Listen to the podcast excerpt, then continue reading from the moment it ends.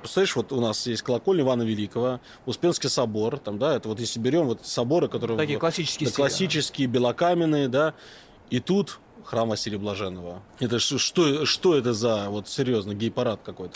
Проблема в том, что молодой священник хочет окормлять. Это ужасно.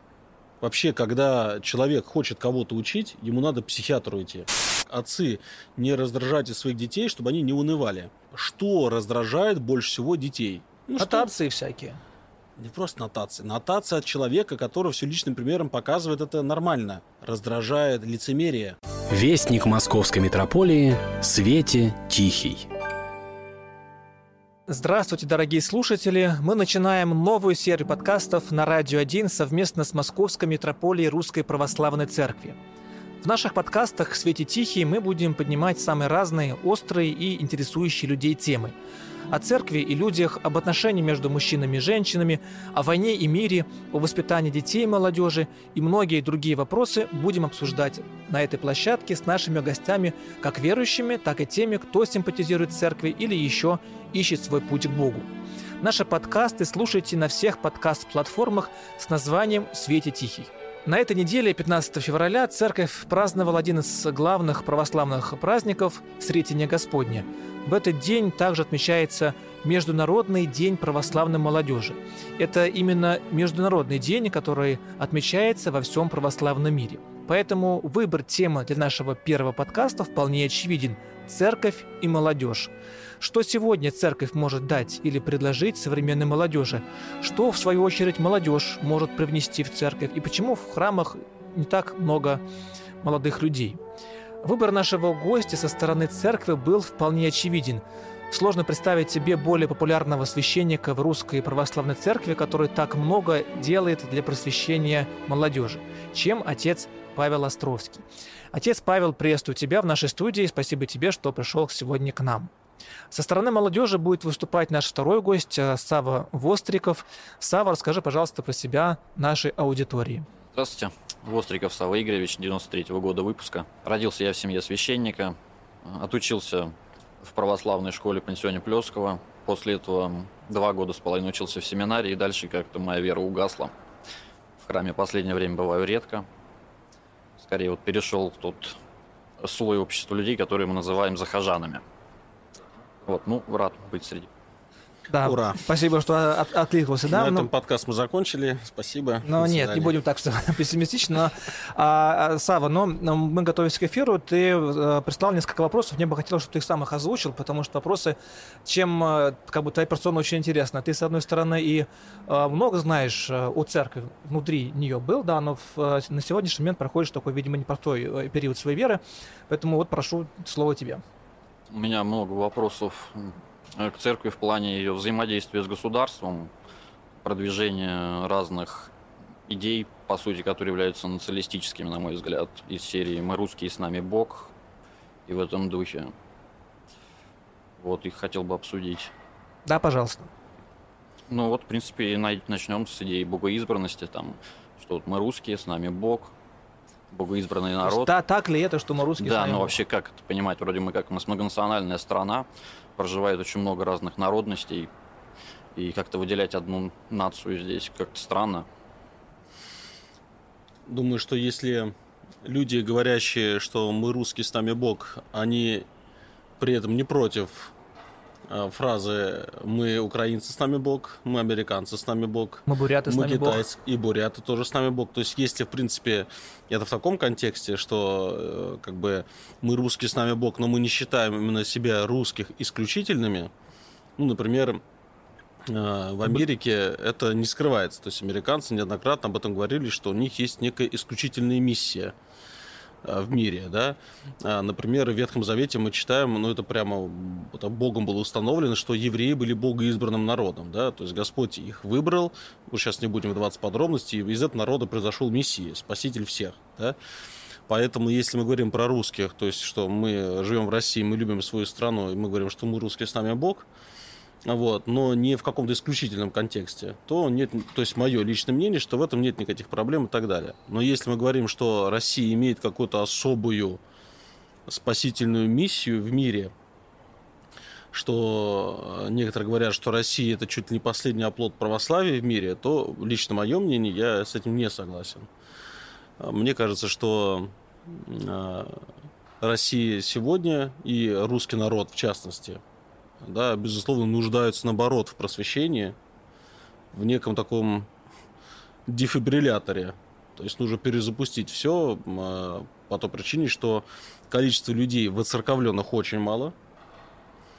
По очень оптимистичным прогнозам, а, точнее опросам, это 3-4%. На это мой максимум. Взгляд, это прям очень максимум. большой максимум. Да. На мой взгляд, это где-то в районе двух, если не меньше. А, очевидно, что в целом общество у нас, конечно, живет не по христианским законам и поэтому вот так сказать, что Россия это прям вот, вот, вот прям православная страна, я бы все-таки так не сказал. Я понимаю, что это как бы очень, может быть, жестко звучит, вот, но думаю, что это не так. Поэтому фраза «мы русские, с нами Бог» я бы...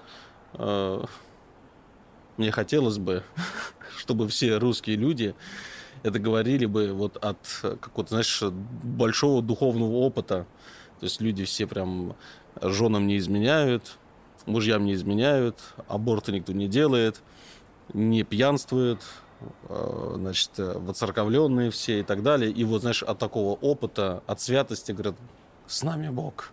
Но обычно оперируют тем, что у нас э, самая э, многочисленная православная страна, у нас около там 100, 150 миллионов, из них около, ну там плюс-минус 100 миллионов православных. Потому что во, во всем мире вообще, я, я смотрю, статистику смотрел, около 400 миллионов. И одна четвертая из них, она вот в, в России. Ну, тут смотря э, что, ну или кого называть православным христианином. Тут э, понятно, что есть два мнения. Тот, кто крещенный, и тот, ну, кто да, церковленный. Да, Мое личное мнение. Э, я все время говорю личное мнение, чтобы меня в тюрьму не посадили. Вот. Но если серьезно, то мое личное мнение это то, что православным христианином является тот человек, который не может э, жить без э, святого причастия, не видит вообще смысла своей жизни без креста. Вот. Это чем-то мне напоминает фразу Федора Михайловича Достоевского, который говорил, что если даже мне докажут, что Христос это не истина, я все равно останусь со Христом. Вот этот человек, безусловно, христианин. Прям, да? Хотя эта фраза такая лукавая, но вот. То есть в этом смысле я могу сказать, что я православный христианин до мозга, до костей. Я не мыслю свою жизнь без литургии. То есть это, это, по сути, вся христианская жизнь в литургии выражена. Да? То есть я соединяюсь со Христом. И аналогия, чтобы слушатели сейчас не подожгли покрышки, чтобы не сжечь мой дом вместе с детьми и женой. Аналогия здесь, она очевидна. Э, это брак. Какой человек может назвать себя семейным? Ну или в данном случае, если мужчина женатым. Тот, который, во-первых, живет в семье, тот, который жене своей не изменяет – да, и, соответственно, это человек... Там, в мыслях в том числе. И в мыслях, да. Это человек семейный. Вот христианин, тот, который ведет христианскую жизнь, так, так же, как семейный человек семейную, и христианин, тот, который не изменяет Христу, ни с какими другими богами и прочим, да, и старается жить по его заповедям, так же, как я, муж, не изменяя своей жене, и для меня воля жены является, безусловно, преобладающей над всеми другими волями других людей, вот так скажем. Воля Божия, естественно, выше. Ну, как вы и сказали, что вот 3-4% вот церковленных, кто ходит в храм. Самое оптимистичное. Это, Самое это, оптимистичное, это про Макса, да. Макса. И в это же время вот у нас была программа 200 храмов новых построить. Недавно ПДР сказал, что нужно еще храмов строить, есть запрос общественности. И вроде бы паства уменьшается, у нас население сокращается. И в то же время там километров 100 от Москвы разрушенные храмы, которые там памятники культурного наследия, там 17-18 веков разрушенные стоят. Но в Москве новые и новые храмы открывают и строят. Это как вообще понимать? Ну, я бы разделил бы тут на э, две части всю эту историю, потому что если ну вот мы смотрим на храмы как место собрания верующих, ну это да, одно. храм опять же это в первую очередь люди, да. это община. Да, а с другой стороны у нас еще храмы есть, как правильно Сава сказал, это памятники культурного наследия, да. И в этом смысле э, это вопрос скорее к Министерству культуры, которое заведует всеми этими памятниками, да, но надо прямо сказать, что таких памятников много, не только церкви, это еще усадьбы, просто какие-то старинные дома и так далее. И надо сказать, что в большинстве случаев, вот если мы не берем там Москву и Ближнее Подмосковье, да, то в большинстве случаев это, конечно, все находится в ужасном состоянии. Я думаю, что в этом, наверное, есть отношение вообще в целом народа к своей истории, что люди, в, в принципе, не только церковь, церковь тоже состоит из людей, да, не только церковное сообщество, но и сами люди не очень понимают, что на самом деле это наши, наши памятники, это наша история, да, и восстановить или хотя бы привести в более-менее приличное состояние какой-нибудь э, памятник культуры, да, там, пусть даже если это храм, э, в деревне, где никто не живет, но привести в более-менее адекватное состояние, это, ну, в каком смысле, наш долг нашим прадедам, прабабушкам и так далее. Даже но... если туда не будут люди ходить. Это просто памятник. Это можно посмотреть, как это делается в Европе, как раз э, в Штатах и так далее. Это, это это культурное наследие. Понимаете как? У нас нет другого культурного наследия. И я бы не стал бы им разбрасываться. В конце концов, мы сейчас умрем, умрут наши дети, и для наших там внуков и правнуков, да, это вообще вот, вот эти памятники, которые еще останутся, это будет единственное, что будет им напоминать о нашей культуре Российской империи, а в некоторых случаях даже до Российской империи, да, просто еще времен Старой Руси. Просто ничего не останется. Они рухнут, останутся просто кирпичи и все. И в этом смысле это, ну, так скажем, некий наш вклад вообще, и в том числе в сохранение истории своей и так далее. Но вот если смотреть, вначале говорил, что две тут есть таких какие-то две стороны вопроса. Если смотреть на храмы именно как на собрание верующих людей, да, то есть место, где собираются верующие, то здесь храм можно, это может быть очень странно покажется, но храм можно соотнести с библиотекой, с театром.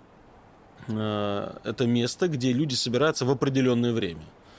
То есть это не то место... Место где... кружок по интересам. Да, это не то место, где люди ну, постоянно должны быть. Но рискну предположить, как человек, который служил в свое время э, в храме в Никольском, в Павшинской пойме, а сейчас является настоятелем Георгиевского храма в Нахабино, это тоже новый храм, и в пойме, и сейчас Нахабино, что храмы, которые строятся в новых районах, где огромное количество людей, это вообще отдельная история, что нас, э, мы как с ума сошли, мы все в одно место сбиваемся, да, имея такую mm-hmm. огромную страну.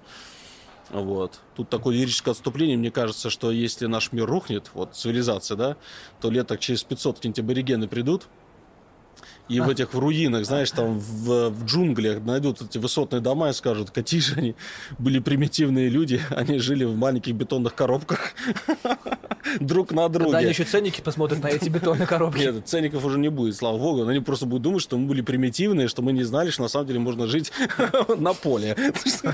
Что можно завести корову там и вообще наслаждаться. Ну, то есть э, мы будем выглядеть очень примитивно, они будут считать, что мы какая-то упадшая какая-то цивилизация. Да, а они... Слава богу, что и больше нету. Да, они изобрели кнопочный телефон, они, в общем, в прогрессе находятся. Но э, очевидно, что вот эти огромное количество новостроек, который я, как коренной житель Москвы, я сейчас живу в Москве, но то есть коренной москвич, да, я, конечно, не могу сказать, что этому прям радуюсь, да, не то, что вот понаехали, а в том смысле, что просто очень много людей, да, и в одном месте живут. То есть мне кажется, что выглядит очень странно. Нет парковочных мест, ничего, ну, не будем, ладно. Но понятно, что когда в одном месте живет там 30 тысяч человек, и там строится храм, кстати, зачастую небольшой, будь здоров. Спасибо. Мы все умрем, не переживай. Я помню об этом. И когда на 30 тысяч человек строится один храм, то мне кажется, вообще мало.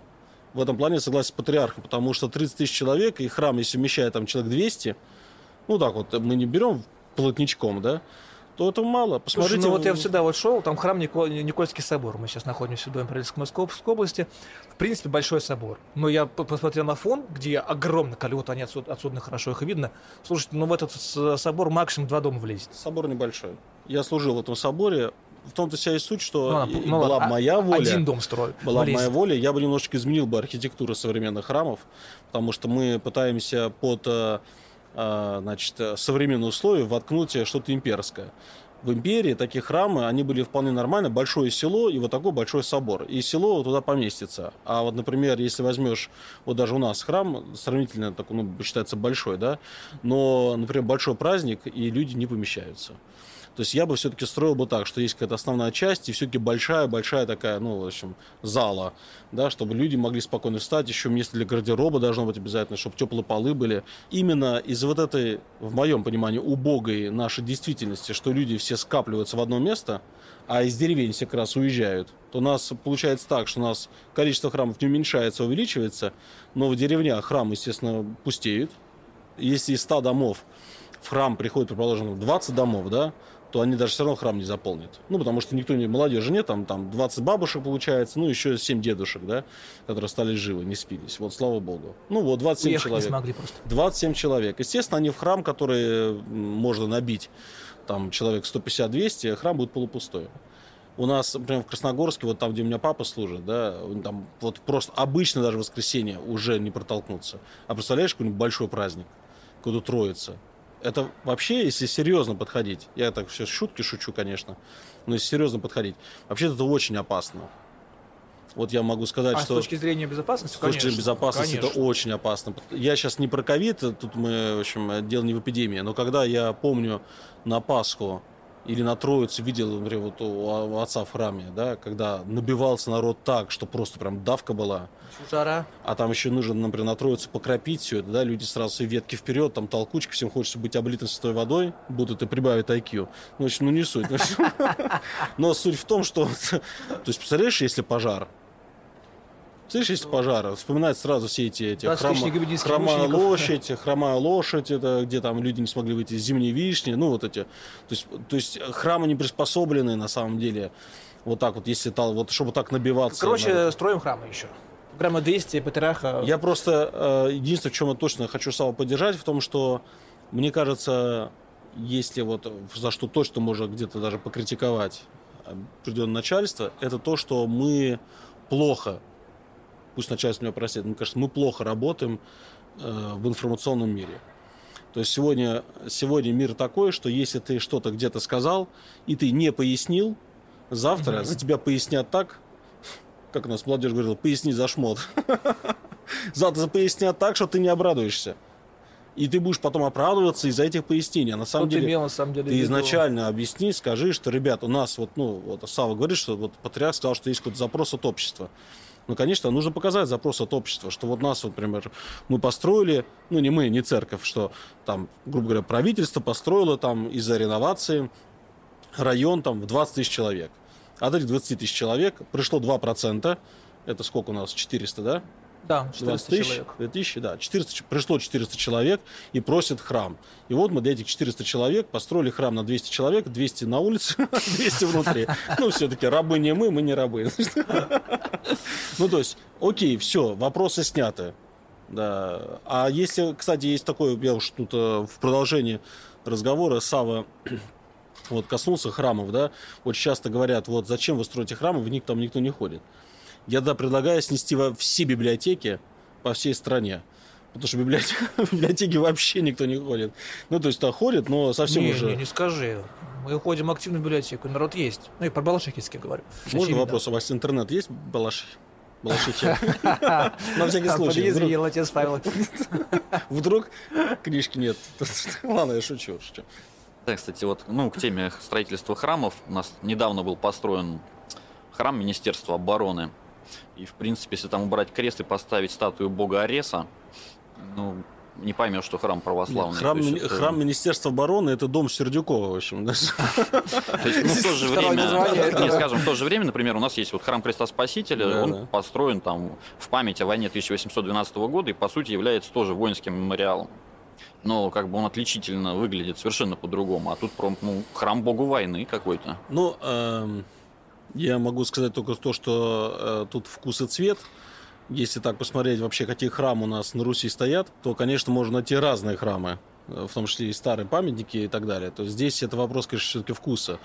Там э, вспоминаешь э, какие-нибудь храмы, где там 28 или 100 тысяч 500 куполов, в общем, да, то есть у кого-то явно, у кого-то явно калькулятор сломался, в общем, да, то есть, ну, то есть, ну, я к тому, что кому-то это тоже может не понравиться, да.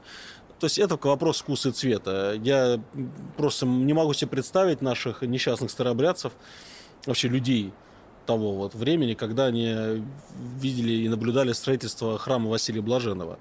Покрова на рву. Представляешь, обычные люди, традиционная ориентация, и тут, и тут вдруг на Красной площади, на Красной площади что-то такое лепит, купол на куполе.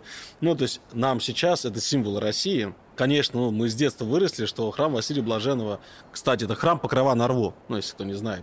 Вот, Но я как москвич хочу просветить э, всех, кто из Балашихи. Ладно, прости, ладно, я шучу. ладно. А ты тоже из Балашихи? Я нет. У меня там знакомые живут. Ну, в общем, суть, суть в чем, что когда-то, я думаю, ну, могу предположить, что люди, наблюдая строительство такого храма, это, представляешь, вот у нас есть колокольня Ивана Великого, Успенский собор, там, да, это вот если берем вот соборы, которые... Такие классические да, классические, белокаменные, да, и тут храм Василия Блаженного. Это вообще, да, это что, что это за вот серьезно гей-парад какой-то? Ну, то есть могли подумать. Но ничего, сейчас символ России. Поэтому, если говорить про храм вооруженных сил, я не могу дать ему оценку какую-то классическую. Но для меня важно, что это просто храм обычный, Божий. То есть здесь все-таки надо вот различать, что, э, возможно, Министерство обороны считает, что это их храм. Что-то вот, как очень многие говорят, храм вооруженных сил. Я принципиально это не поддерживаю, в том смысле, что в моем понимании это просто храм. Это просто православный храм, где собираются люди, ну, надеюсь, собираются люди, для того, чтобы причаститься святых христовых тайн, то есть соединиться со Христом и ведут свою духовную жизнь. А вот когда говорят храм Василия, Ой, когда говорят храм вооруженных сил, или храм там, Росгвардии. Знаешь, храм Росгвардии. Вот в Питере очень много всяких храм, там, знаешь, что, что-то морскую, морскую забыл, там, вот, собор. Кронштадтский собор, да, там, знаешь, там. А, мне кажется, сами это название не очень правильное, да, вот. Но то, что мемориал, тут, знаете как, это скорее вообще вот по саму, как это строили, это, конечно, вопрос не совсем к церкви, это скорее вопрос вот тем, кто строил. Почему они хотели так сделать, вот зеленого цвета, обязательно нужно было, забыл, из какой-то брони что-то там отливали и так далее. Но почему хотелось им сделать ну, таком прям милитари, милитаристичным, да, обязательно. Мне кажется, все-таки, если играть про вооруженные силы, то посмотреть на наши замечательнейшие памятники. Это Брестская крепость, э, Сталинград, да, памятники там, вот у нас, если брать Подмосковье, наш замечательный, замечательный мемориал э, Дубосекова, да, разъезд панфиловцам, да. Мне кажется, наши, наши памятники, они были такие очень спокойные они были, знаешь, такой где-то где с грустью, где-то какое-то мужество, да. Строгости в них очень Строгости много. То есть, если бы, ну, если бы меня спрашивали, ну, я, во-первых, не храмостроитель, но если меня спросили, а я вообще считаю себя компетентным во всех, то, то есть осталось только про вакцину поговорить и про грудное скармливание. От первого лица, да? Да, я вам там много просветил бы. Но мне кажется, что все-таки, если мы говорим про вооруженные силы, то здесь надо было восхвалять бы э, ну, какие-то внутренние качества человека. Вот, вот какая-то мужественность, э, какая-то стойкость. Я бы, наоборот, выбрал бы какие-то классические тона, что такое. Любовь ну, к родине. Любовь, то есть, это, если, если бы меня бы, конечно, спрашивали. Но э, спросили не меня, поэтому я единственное хочу сказать, у меня есть масса знакомых, которым этот храм очень нравится. Я к нему отношусь нейтрально. Я был там, мы там записывали один как раз подкаст. Вот, я походил, посмотрел, храм в целом красивый. Вот, э, я бы вот таким бы точно бы не строил. Вот, ну, храм красивый. Есть мемориал, в общем.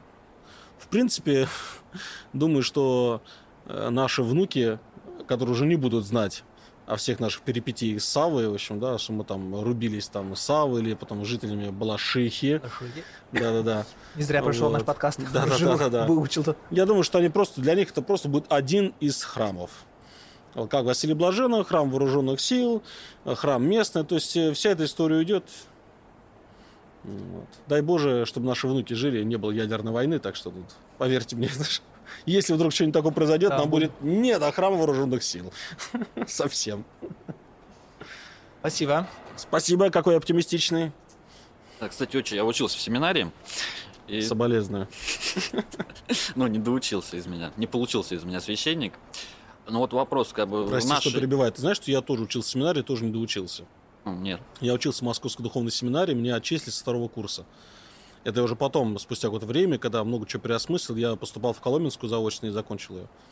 Но я учился в Московской на младости лет. Ты знал об этом? Да. Меня выгнали со второго курса за... Яркая э, страница автобиографии. Формулировка очень простая. Несоответствие духа присущим московским духовным школам. Вот так вот. Спасибо им большое. Не, я рад, что меня отчислили тогда, честно говоря. Если меня не отчислили, представляете, я бы еще руку положился, чтобы у меня вышло. Храм был построил какой-нибудь. Ладно, Сава, давай. Ну, да, и вот, кстати, что у нас как практика, что молодых священников рукополагают и отправляют сразу исповедовать, проповеди читать. А вот я был в Греции, у них практика немножко другая. У них, чтобы ну, священника допустили до исповеди, чтобы он, ну, окормлять пасту, он должен отслужить какое-то определенное количество времени, там, окормляться у серьезного духовника, и только после этого ему там спустя там, лет 15-20 служения его допускают до, до таинства исповеди, чтобы людей исповедовать. Я согласен с этим. Согласен с этим, исходя из... Насколько это практично будет? Я, исходя из личного опыта, могу сказать.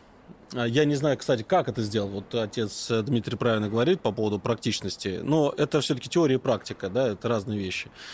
Но э, единственное, что только я бы не стал бы касаться проповеди. Вот прям можно по поводу проповеди, тут бывает, человека и 40 лет служит, и иногда такое несет, что, честно говоря, в общем это и даже жалко, что ему 40 лет уже служил, потому что все думают, что уж раз 40 лет служил, борода там до колен. Сейчас такое скажет. Да, это уже да, точно я видел старец. такой, он да, про да, птичек да. рассказывал.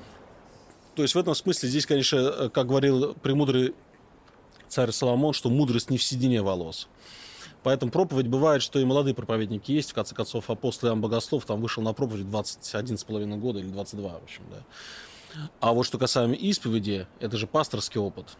Здесь пасторского опыта ни одного молодого священника нет. Ну и житейский отчасти. И житейский, само собой. В этом смысле я вот анализирую свою собственную священническую жизнь, да, вот я служу сейчас 15 год.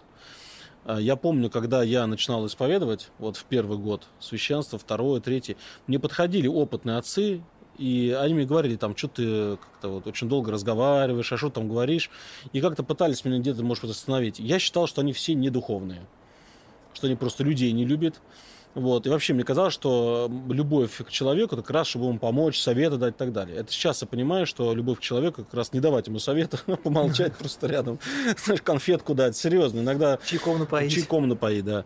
И вот э, я думаю, что, ну, мне, я с грустью вспоминаю свои первые годы священства, в том смысле, что я очень надеюсь, что от меня не так много людей повредилось. Причем меня совесть не укоряет за какие-то конкретные вещи. То есть не было такого, что я там кому-то зла желал. Или я, ну, не знаю, там что-то плохое говорил. Нет, нет такого. Но вот сейчас, сходя из опыта, который сейчас есть, и причем я отдаю себе отчет, что лет через 20 я, возможно, вообще еще по-другому буду считать, я понимаю, что многие вещи я просто не знал, просто не хватало опыта, да, и что нужно было на самом деле быть священником, э, просто служить, э, там, может быть, требовать совершать, проповедовать, но наблюдать, постепенно к этому увлекаться. Э, приведу простой пример. Я вот только сейчас осознаю, насколько тяжела жизнь у наших прихожан – а, вот э, мне иногда приходится на эту тему говорить, когда по разным городам езжу, да, и там людям, вот там, в Иркутске недавно был, им сложно понять, что такое, например, московские или подмосковные пробки. А вот здесь наш подкаст у нас родной, на подмосковной земле, э, это очень легко понять. Вот возьмем э, самую большую в процентном соотношении аудиторию, ну, если так можно аудиторию, да, наших храмов, да, это женщины, во-первых, и чаще всего женщины одинокие и обычно еще имеет одного или двух детей. И при этом женщина работает. Давайте представим, какая у нее жизнь.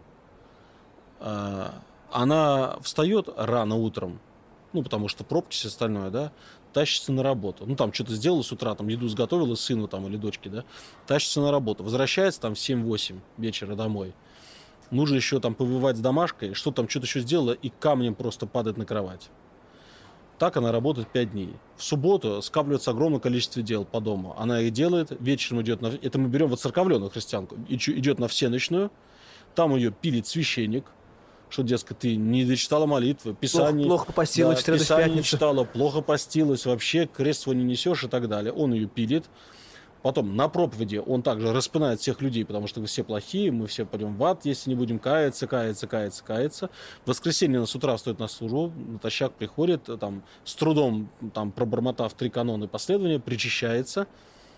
И вот это ее жизнь. Я прямо скажу, что если взять афонских монахов, это Афон, это самый строгий устав. Нет ни одного монаха, который живет в таком графике. То есть то, тот мир, в котором она живет, это просто ад. Но у этого ада есть одна такая вот такая штука. Этой женщине никто еще и спасибо не скажет. Кто может женщине сказать спасибо? Только ее муж. Кстати, наличие мужа не означает, что тебе спасибо скажет, но хотя бы Шансов, шан- шан- шансов больше. шансов больше. Вот она живет, ей дети спасибо не скажут. Ну, потому что, понятно, дети, в принципе, они маленькие, неблагодарные твари, они редко вообще спасибо кому скажут. Это они потом вырастают, и, как известна поговорка, бабушки, любите своих внуков, они там мстят вам за ваших Да, детей. да, Да, да, Это же не просто так, в общем, да. То есть э, дети спасибо не скажут, да, мужа нету. Еще мать бывает будет что-нибудь говорить, я же тебе говорила, не выходи за этого, Козла за этого козла. вышла. Да, да, да, да. И вот, и ты приходишь в храм к пастору доброму, а пастырь добрый, вместо того, чтобы тебе конфетку дать. Ну вот я, например, на исповеди я стараюсь всем женщинам, которые одиноки, как можно, я прям им кофе, конфетки, шоколадки, карамельки даю, они прям спасибо, приятно. Приятно хоть кто-то что на вооружении, кстати. это очень важно. Это... Но я просто к тому, что я до этого дошел э, уже это, спустя сколько-то лет. И это, кстати, не самое дно. Вот я вам сейчас скажу, самое, самое страшное дно. Это, вот, это, это не просто ад. Это вот, вот все уже в аду мучаются, и тут снизу стучат. Стучали, да. Это бухгалтера. Смотрите, если женщина такая, но при этом еще и бухгалтер, это просто, это ад. Смотри, у нас Великий пост всегда попадает на март. Это самое строгое Да, время. март, Как- апрель, да, у них как- отчетный период как не раз. просто отчетное. То есть Великий пост – это когда священник исполняется особой духовной ярости, чтобы, да-да-да, чтобы всех, всех сравнять с адом. И тут приходит женщина, у которой тоже, ну, Великий пост март, а у нее в марте годовой отчет. Это не просто отчет, годовой отчет. То есть а, про э, вообще отчеты бухгалтеров есть известный анекдот. Бухгалтер умер, и ему сначала показывают ад, а потом рай. Показывают ему сначала ад. Он видит, значит, сидит множество бухгалтеров, все, комната пыльная, и все быстро-быстро печатают на компьютерах. Ну все, показали ад. Показывают рай. Пыльная комната, множество бухгалтеров, все быстро-быстро печатают на компьютере. Бухгалтер спрашивает, а в чем разница? Говорит, те, которые в раю, они успели сдать. Я просто к тому, что э, я, например, жизнь бухгалтеров осознал, ну вообще, то есть это тоже прошел какой-то опыт. Даже это же не это же не то, что я исповедовал, ну просто общаешься с людьми, вот священник все равно к нему будет подходить, ничего не спрашивать, спросит и так далее, и ты как-то узнаешь жизнь людей. И, конечно, да, я поддерживаю здесь в этом плане Саву, что э, хорошо было бы, э, чтобы священнику не давали бы сразу возможность пасти стадо.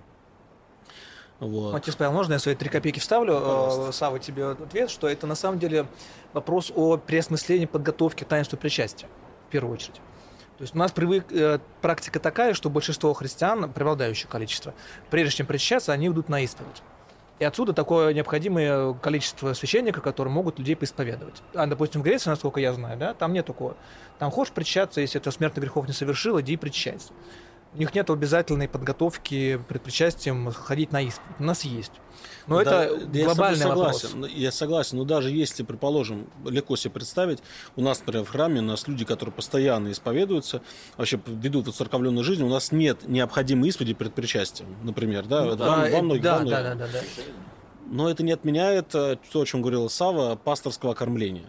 Проблема в том, что молодой священник хочет окормлять. Это ужасно. Вообще, когда человек хочет кого-то учить, ему надо к психиатру идти. А, ну, а, это к этому уже готовят в семинариях. Я понимаю, но ты не должен этого хотеть. Ты должен хотеть учиться. Я, я к тому, что апостол Иаков говорил так, немногие делайтесь Делайтесь учителями, учителями. потому что подвергнетесь большему осуждению. То есть хотеть кого-то учить – это лезть на рожон. Это означает, что тебя Господь осудит ну, больше, строже. Поэтому желание учить, оно в принципе неадекватно. Одно дело, когда ты не можешь не благовествовать, тебя на это поставили, тебя там заставили. да, как же тебя апостол. Павел, который говорил, призван быть учителем, быть учителем, призван быть миссионером, ну и так далее. Он говорит, дан мне дар благовествовать, и горе мне, если Горе не мне, если не благовествую». благовествую. Да. Да, вопрос, дан ли тебе дар благовествовать, остается открытым. Потому что если ты проповедуешь, единственная, в общем, радость у людей от твоей проповеди, то, что она закончилась, да. Потому что иногда священники, знаешь, они думают, когда вот он там, ну вот, братья, все спасайтесь, такое, всех с праздником, аминь. И все такие, спаси Господи, радостно. Батюшка думает, что все так радостно говорят, спаси Господи, потому что проповедь удалась. Нет, она закончилась. Она просто закончилась. И все. Потому что, ну, как бы, надо честно сказать, что очень многие проповеди священников – это насилие над собственными прихожанами. Реально насилие это, ну, как бы видно, что батюшка не очень готовился, э, там, а если готовился, то все равно, как бы, надо было ну, пересмотреть, э, посмотри, сколько людей зевает тебе в ответ. Ну, надо об этом подумать. Это, это серьезно, потому что у людей нет возможности голосовать в ответ, то есть поставить лайки или дизлайки твоей проповеди. Им просто приходится это терпеть. Вот. Особенно, когда я уж не беру, Сава, может, постеснялся это спросить, в общем, хотя Сава работает на РЖД. Да, сам не стесняйся спрашивать. Да не, шучу. Я, в общем, к тому, что а, а что, если священник начинает сам вон и говорит не про Христа? Тут-то куда деться людям? Например, это, кстати, бывает. достаточно часто. часто У нас история. сейчас э, специальная военная операция, у нас до этого был коронавирус чудесный, да.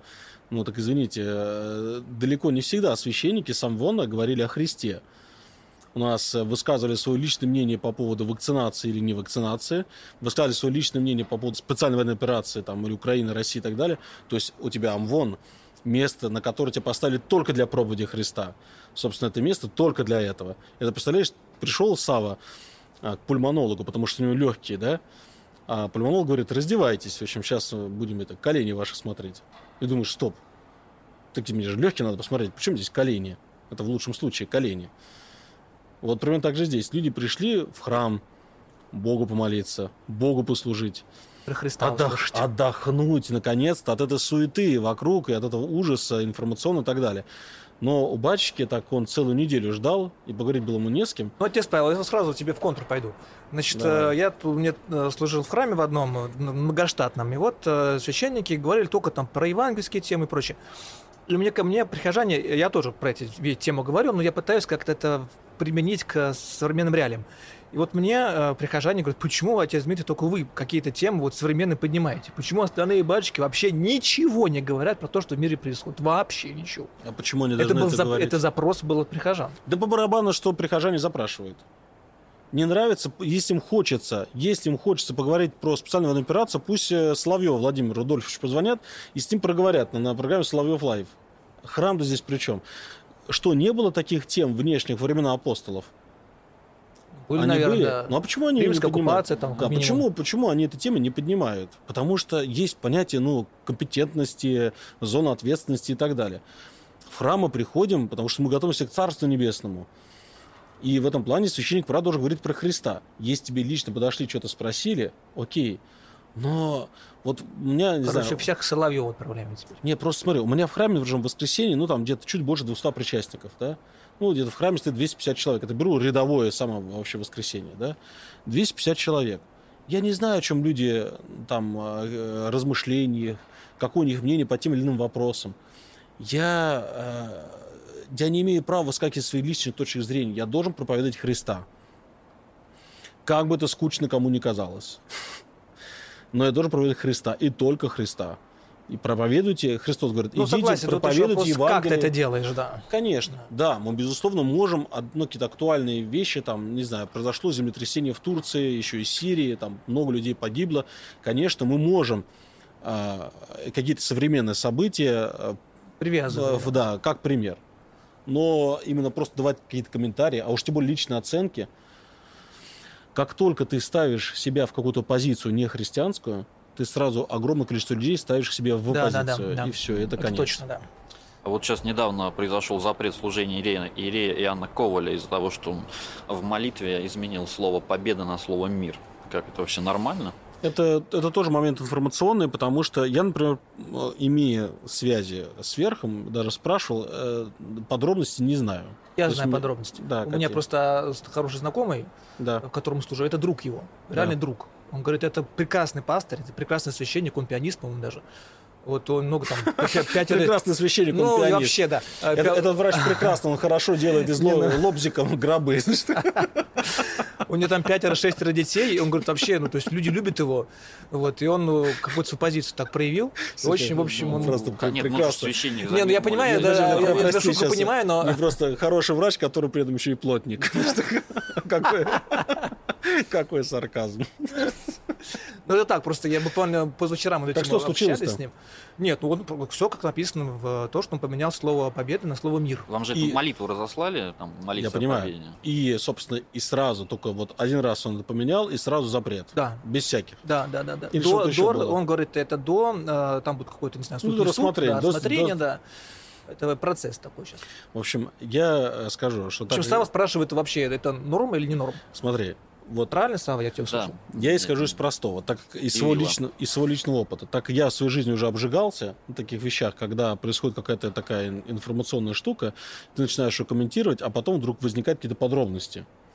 Вот я подробности этого дела не знаю. Если только, вот, подчеркиваю, если то, как ты прямо описываешь, что вот именно так это было, батюшка изменил слово победа на слово мир, и больше ничего не было, и сразу запрет, ну, до решения дисциплинарного там комиссии. Причем стуканул алтар, алтарник на него стуканул. А? Алтарник на него Я- стуканул. то есть, если это именно только так, никак иначе, э, мне кажется, это очень строго. И подход не совсем верный, потому что у нас э, вот такого творчества, в кавычках, да, э, когда священники что-то там что-то меняют по собственному желанию, его хоть отбавляй. Я уж молчу про то, что у нас бывает такое творчество, когда вдруг ни с того ни с сего вы- из чина литургии сразу несколько теней выпадают.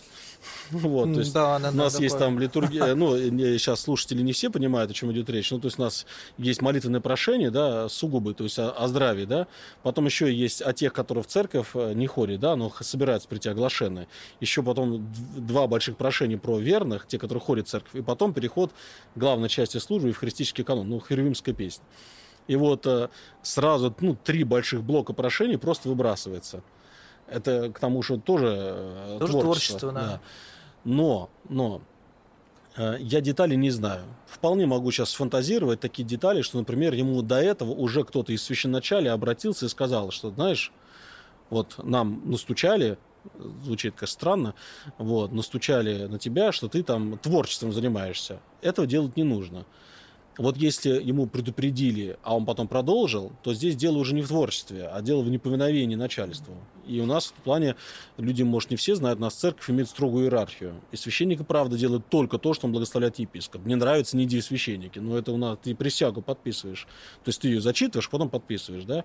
Обязуюсь, я точно не помню слова дословно, но обязуюсь совершать действия только с благословения там, и так далее. Это присяга. Вот я, например, имею свою подпись в военном билете. Будет мобилизация, если меня позовут, я пойду. Это вообще не касается моего отношения к специальной военной операции. Это вопрос, это вопрос в подписи. Ты ее поставил. Неважно. Верность проявляется в том, что ты исполняешь то, что ты ну, пообещал. да. Вот. Но я подробности не знаю. Э, Если это вот, ну, подчеркну еще раз, если это вот только один раз изменил, кто-то стукнул и его, значит, сразу запретили до рассмотрения, то мне кажется, это очень строго. Но вполне могу э, допустить, что есть какие-то подковерные всякие штуки, которые просто мы не знаем. И я, к сожалению, уже обжигался на этом. Когда, например, начинал заступаться за кого-то публично, а потом мне, значит, звонили люди, которые были в теме, и говорили, вот ты заступился там за батюшку там, или за этого человека, а вот теперь посмотри, какие у нас бумаги и так далее. И оказывалось, что все не так-то и просто. Так что здесь, э, ну, посмотрим. Все равно дело теперь стало публичным. Будет дисциплинарная комиссия. Да, да, да. Теперь уже никуда не скроешь. Вот. Посмотрим. Э, Вот я могу сказать, э, только на моем приходе есть две семьи. Две. В начале специальной операции была одна, а сейчас уже две семьи, чьи дети воюют с разных сторон. Знаете, с разных сторон. Смотрите, насколько это все У непросто. них несколько детей. В первом случае, значит, эта женщина, у нее, значит, она развелась с мужем своим. Я в, в обоих случаях взял разрешение рассказывать эту историю, ну, без имен, да. В первом случае женщина развелась со своим мужем, по-моему, в 2012 году. И э, старший сын остался с отцом жить в Украине, а с младшим, маленький тогда еще был, там, подросток, она переехала в Россию. Здесь он отучился в кадетке, стал офицер, ну, военный и все остальное. Соответственно, старший воюет в территориальной обороне, уже погиб а младший воевал здесь в вооруженных силах России, да. Женщина просто в храме стояла, сколько я видел, она только и плакала. Она просто вот, то есть она просто всей жизни просто плакала. Ну, вот, вот старший погиб, сын младший э, служит. Во втором случае это мужчина, он рассказывает, у него два племянника. Ну, не родные дети, племянники. Один по убеждениям а, в Украине, а, то есть тоже русско-украинские семьи. по убеждениям в Украине, второй по убеждениям в России, да. А, оба ранены, и оба в госпитале. И он, когда они оказались ранены и перестали воевать друг против друга, он пришел, говорит, можно благодарственный молебен отслужить. Потому что пока не воевали, он боялся, что, ну, все, там, никто не помрет, или друг друга не приди Господь убьет. А тут оба ранены, оба в госпитале, оба воевать больше не смогут. Благодарственный молебен служили. Очень все сложно, все очень непросто. Поэтому, мне кажется, здесь надо иметь какую-то осмотрительность и, и снисхождение. И не идти и, на... да, каждый случай, конечно, индивидуальный. И не идти на поводу общего какого-то информационного мира, потому что у нас мир информационный очень жестокий. То есть, если посмотреть комментарии, вот я, например, у себя в телеграм-канале комментарии не отключаю. Это удивительно, как православные христиане друг друга ненавидят. С какой любовью они друг друга ненавидят. С какой любовью они друг друга посылают. Ну, то есть там комментарии просто ад самое настоящее. Кстати, я даже хотел закрыть комментарий, но мне один духовный опытный человек сказал, не надо, оставь, пусть люди знают, что есть другая точка зрения. Пусть лучше они даже поливая грязью, они все равно не будут понимать, что есть и другое мнение тоже. Пусть даже, пусть даже через всю эту грязь и все остальное, они будут это знать. Но на приходе мы все-таки, мне кажется, должны создавать эту атмосферу, ну, какой-то такой вот, ну, дружелюбности. Стараться как-то вот, э, ну, что пусть это будут какие-то оазисы где люди могут просто хотя бы подышать. Поэтому нужно относиться с огромной осторожностью осмотрительностью к любым случаям вообще, в принципе. А, отец Павел, вопрос тебе. Э, вот просто мы с Савой учились в одной православной школе, да, мы там жили, это православная гимназия, и я знаю несколько выпускников, которые реально просто веру потеряли. Хотя все это знали, у меня вопрос вот в чем. Э, как вообще сохранить для молодежи веру? Что нужно сделать, чтобы веру в молодежи, там, в детях укрепить? Надо нам... Есть какие-то такие, ну, не знаю, лайфхаки, какие-то самое конкретные... Главное, самое главное, нам, взрослым, которые ходят постоянно в храм, нужно перестать э, значит, э, вести себя неблагочестиво. А дело все в том, а, что... Личный пример. Да, дело все в том... Но тут о чем я сейчас уточню, про что говорю. Апостол Павел сказал так, отцы, не раздражайте своих детей, чтобы они не унывали. Давайте зададимся вопросом, да, что раздражает больше всего детей? Обычно в старших, вообще в родителях, а и в старших. Православных или вообще? Ну, вообще всех. Ну, Нотации что? всякие. Не просто нотации. Нотация от человека, который все личным примером показывает, это нормально. Раздражает лицемерие. Раздражает, когда ты читаешь нотации, сам при этом этого не делаешь. Да, ты говоришь, вот, матом не ругайся, а сам это... Жалко у нас, вот э, именно те, которые нас сейчас слушают, они не смогут увидеть э, тех движений, которые я сделаю. Но когда молодой человек приходит в храм, где мы рассказали, что тут верующие в Бога, а если человек еще осмысленный, то есть который представляет, что Бог это, ну, это реально вседержитель, которого так и тебя нет, и родственников твоих нет, вообще ничего, он вседержитель, да?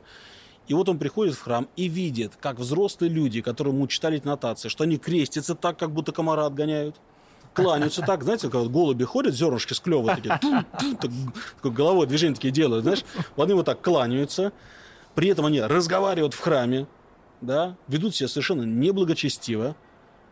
А, знаете знаменитую фразу Станиславского? Какое имя? Ну, много что сказал знаменитого. Не верю. А, не верю. Не верю. Они видят театр, цирк. Это, конечно, не означает, что люди, которые так храме себя ведут, что они неверующие. Они верующие, я очень надеюсь, да? Но ты посмотри, как это со стороны выглядит. Не верю. Они видят цирк. Слова не сошлись с делами. А Христос как сказал? Потому узнают, что вы мои ученики, если будете иметь любовь между собой. И вот пришел парень в ушах туннеля, весь, татуиров... весь татуированный, с пирсингом, Берега. ну потому что у него жизнь как бы там тяжелая, он себя так выражал, он не верил в Бога никогда. Он как-то пытался эту боль свою жизненную выражать, как умел. Ну, отсюда есть селфхарм там и тому подобное. И вот он наконец-то достиг, там, может быть, даже дна, он пришел к Богу и вместо любви к нему э, э, урод там. Опять пришел. Да, вы, выпендрился там. Фу, там, образ Божий исказил. И вот, вот он любовь встретил. Знаешь, такое.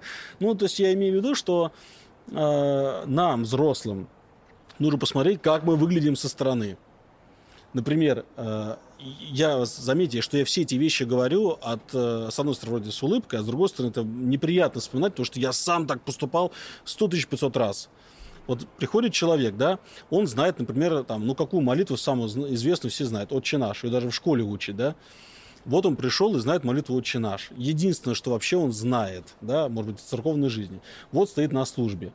ничего не понятно, все остальное. И вдруг он слышит молитву «Отче наш». Это молитва Господня. Это главная молитва всех христиан. И вот он слышит, как чтец ее читает. «Отче наш, же на небесах, да светится имя пред царствие, да будет воля на земле, же». Он думает, стоп, стоп. Я же по-другому читаю ее. Да, как так можно прославлять Бога Отца, «Отче наш, на небесах, да Вот представляешь, тебя пригласили на встречу с Путиным. Путин, неважно, как ты к нему относишься, он президент страны, имеет в, наш, в данном случае, мне кажется, полноту власти. То есть, сев перед президентом, ты точно не будешь. Владимир Ильич, ну как вы там все, как дела, все нормально, там все. Ну, то есть, нет, ты будешь говорить четко, ты там пропотеешь и все остальное. Потому что ты боишься. Еще царь Соломон говорил, начало премудрости – страх Божий. А у тебя явно нету страха перед Богом Отцом. Нету страха.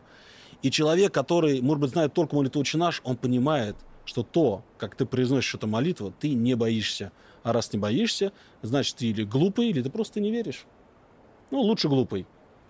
И в этом смысле, конечно, то, как мы выглядим со стороны, я хочу заметить, что э, в тех приходах, где не просто ведут работу с молодежью, а где священники реально стараются следить за тем, чтобы а, богослужение было благочестивым, где реально э, работают с приходом и сотрудниками прихода, чтобы они оказывали реально добрые отношения, хотя бы всеми силами старались это делать, там молодежи много. Много. Потому что для них это э, в каком-то смысле такой вот оазис э, хоть какого-то тепла, нежности, доброты, потому что жизнь у молодых ребят, особенно которые учатся там 10-11 класс, просто адская, потому что там это депрессия из-за ЕГЭ, там плюс депрессия, что да, ты, не можешь, огромное. ты не можешь определиться, кем быть, ну то есть там и тут вдруг ты пришел, и тебя никто там что-то не мучает, там конфеточку тебе дали, с тобой что-то там повозюкались там, и ты видишь на богослужении, что люди правда в Бога верят. И, ну, это, это, это как-то воодушевляет. воодушевляет. Так что надо, это, это главное, с чего нужно начинать. Это, это с личного примера, в первую очередь, который вот в храме. Храме. Не случайно, это нам, конечно, не очень нравится, но не случайно нам говорят, что вот бабки в церкви. Нельзя, конечно, так говорить не бабки, а бабушки, пожилые люди и так далее. Но это же не, случайно стало притчей в языцах. Потому что когда ты приходишь в храм, меньше всего ты хочешь, чтобы тебе замечания делали. Да, это... она это именно, именно такая. Штава, а тебя вот что от церкви отталкивает? Да не сколько отталкивает, как веру утратил. Ну ты как-то анализируешь это понятие, утратил веру, это вообще как? как в какой момент это было? Как, ну, наверное, как в семинарии учился. Вот оно. А вера э, утрачена во что или кого? Вот знаешь, я просто я разделяю для себя э, вот Христа, который глава церкви, именно саму христианскую жизнь, это богослужение, таинство и так далее. И все, что наше народное, там, где и я сам тоже нахожусь. Думаю, что самое худшее, что в церкви есть, это мы, люди. Да, это известно, Тертулиан сказал, худшее, что есть в христианстве, сами христиане. Да-да-да, но все-таки есть смысл попробовать, если такое желание будет. Это попытаться исполнить хотя бы, вот, э, ни перед кем не отчитываясь, ничего, э, внешний культ, так называемый. Сейчас объясню, про что говорю. Так как я сам тоже с детства в церкви, у меня в какой-то момент настолько формализм меня одолел. То есть, что такое формализм? Форма есть, а внутреннего ничего уже нету. Да? То есть настолько у меня форма была неправильная, то есть я там вот, как я говорил, крестился, кланялся, все было формально, все было без страха Божия. И оно постепенно все и внутрь тоже ушло. То есть сначала у меня форма исказилась, да, то есть так нельзя, вот даже внешне так нельзя Бога почитать это, не, это неприлично, да. А потом ушло и нутро. Но я когда-то, находясь вот в такой некой пустыне, например, я ощущал, что я совершенно не могу молиться. Что я ничего не произношу, пустота просто. То есть пустые слова, да. Я, я не знаю, откуда пришла эта мысль. А, я потом, кстати, эта мысль оказалась, что до меня ее многие умные люди советовали. Что говорит, что я очень умный человек. Суть в чем? Мысль, что я, пусть я ничего у меня внутри нету, но я буду внешне делать все так, как вот положено. Так, так называемый внешний культ. И пусть у меня нет внутри никакой молитвы, но я буду, во-первых, я буду очень внимательно креститься, то есть осенять себя крестным знаменем, буду делать это очень аккуратно. Если я совершаю поклон, я буду кланяться прям так, как положено кланяться. Если земной поклон, прям буду делать его очень так, вот, прям как положено. Если я произношу какие-то молитвы, я буду произносить их очень четко каждое слово стараюсь понимать, что я произношу. То есть я не буду больше делать так, как я делал до этого раньше. Это, кстати, хочу заметить, было настолько, вот это была перемена вот внешне произошла разительная, что а, когда я помню, уже будучи в священном сане на одной из больших литургий, то есть богослужений, где было много епископов, я стоял, крестился, кланялся, как уже привык, да, то есть я так вот очень внимательно крестился, да, кланялся прямо так вот. Ко мне потом подошел епископ и говорит, ты что выпендриваешься? Самый благочестивый, что Но хочу заметить, что вот начал исполнять эту внешнюю форму, внешний культ, да? Культ – это поклонение. И пришло внутреннее. То есть вот как когда-то вне, вот вот это внешнее формальное исполнение в итоге продырявило всю душу и все ушло, и я опустел. Вот так же и здесь вот эта внешняя собранность как ни странно, начал собирать внутри. И я Богу очень благодарен за вот это. Я просто думаю, что можно попробовать просто самому. Это ведь никто не видит. Даже как ты дома, там, если молишься, то есть э, пусть это будет даже одна минута. Но если, если я для себя понял, что если даже я там минуту молюсь, а я могу сказать, что у меня были такие моменты, когда я из всей молитвы мог сказать только «Господи Иисусе Христе, Сыне Божий, помилуй меня грешного и сделать земной поклон». Это единственное, что я вообще мог сделать. Это было единственное, что было вообще из всей моей молитвы за сутки. Но я думал, ладно, ок. Но я в этот земной поклон с молитвой Иисуса я уже сделаю как положено. И как ни странно, вы знаешь, вот так вот, как цепочка, одна за другой стала тянуться, и прям вот сейчас нахожусь в такой святости, чудеса творю. Я смотрю, знамени. Прямо, просвечиваешься, крылья сзади прорастают. Слушай, отец Павел, но мне вспомнился совет одного святого, которого, к которому подошел человек, спросил, что мне делать, чтобы научиться любить он сказал, делай дела любви, и Господь даст тебе чувство любви.